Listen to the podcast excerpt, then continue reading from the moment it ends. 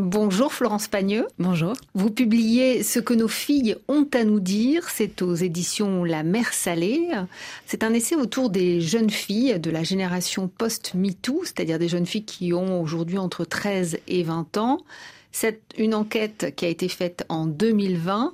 C'est un livre qui veut porter la parole de ces jeunes filles c'est un livre qui prend pour base de départ une enquête qui a été menée dans les Pays de la Loire auprès de 800 jeunes filles de 13 à 20 ans, comme vous dites, euh, qui a été faite par une Nantaise qui s'appelle Alexandra Benamou et qui s'est entourée de sociologues pour euh, assurer le, côté scientifique de l'étude.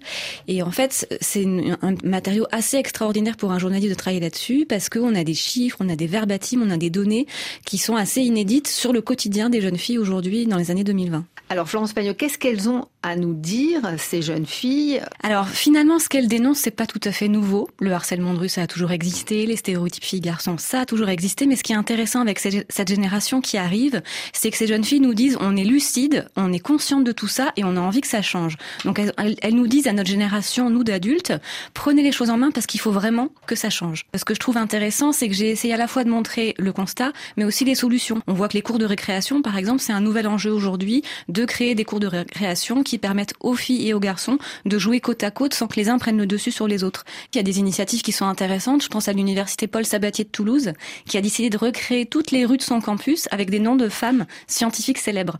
L'idée, c'est de permettre aux étudiantes d'évoluer dans un milieu où elles se disent, bah ça, c'est aussi pour moi. Alors, vous nous parliez, Florence Pagneux, de, des cours d'école où les garçons occupent le centre de la cour pour jouer. Les filles sont souvent sur le côté. Euh, de la cour à la rue, finalement, il n'y y a qu'un pas. Exactement. Les filles, quand elles se retrouvent dans la rue, contrairement aux garçons, elles ont une charge mentale très forte qui est de se dire qu'est-ce qui peut m'arriver? Est-ce que je vais me faire invectiver? Est-ce que je vais me faire siffler? Est-ce qu'on va me demander mon numéro? Est-ce qu'on va me regarder avec insistance? Et ce harcèlement quotidien, elles sont 8 sur 10 à l'éprouver. Très tôt, d'ailleurs, dès 13 ans, elles disent bah voilà, je deviens une jeune fille et je suis soumise au regard des hommes adultes. Et ça, c'est quelque chose qui euh, qui m'est difficile et que je souhaite que la société fasse évoluer. Alors la reproduction des stéréotypes, les garçons n'en sont pas exemptes. Hein. Elles voient bien que certes, être une fille, c'est compliqué. Elles disent que c'est un sport de combat, que c'est se battre pour exister, pour faire sa place.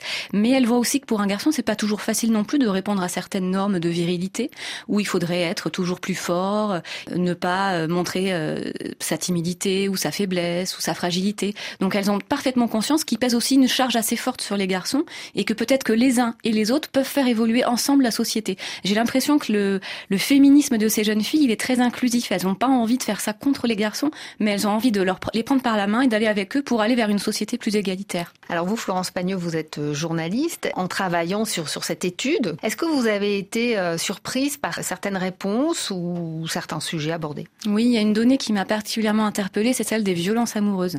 26% des jeunes filles de cette enquête disent en avoir vécu. Alors violence amoureuse, ça peut prendre plein de formes, ça peut être psychologique, mais ça peut être aussi physique ou sexuelle.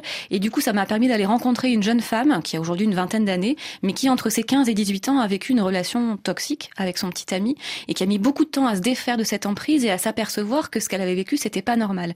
Et elle m'expliquait que finalement, elle n'avait pas de modèle de violence conjugale à l'adolescence, on lui en avait jamais parlé, et c'est un peu un angle mort des campagnes de prévention des violences conjugales. On imagine souvent que ça concerne les femmes mariées, mères de famille, mais peu les adolescents. Merci beaucoup Florence Pagneux. Je rappelle euh, donc cet essai, Ce que nos filles ont à nous dire, et c'est aux éditions La Mer Salée.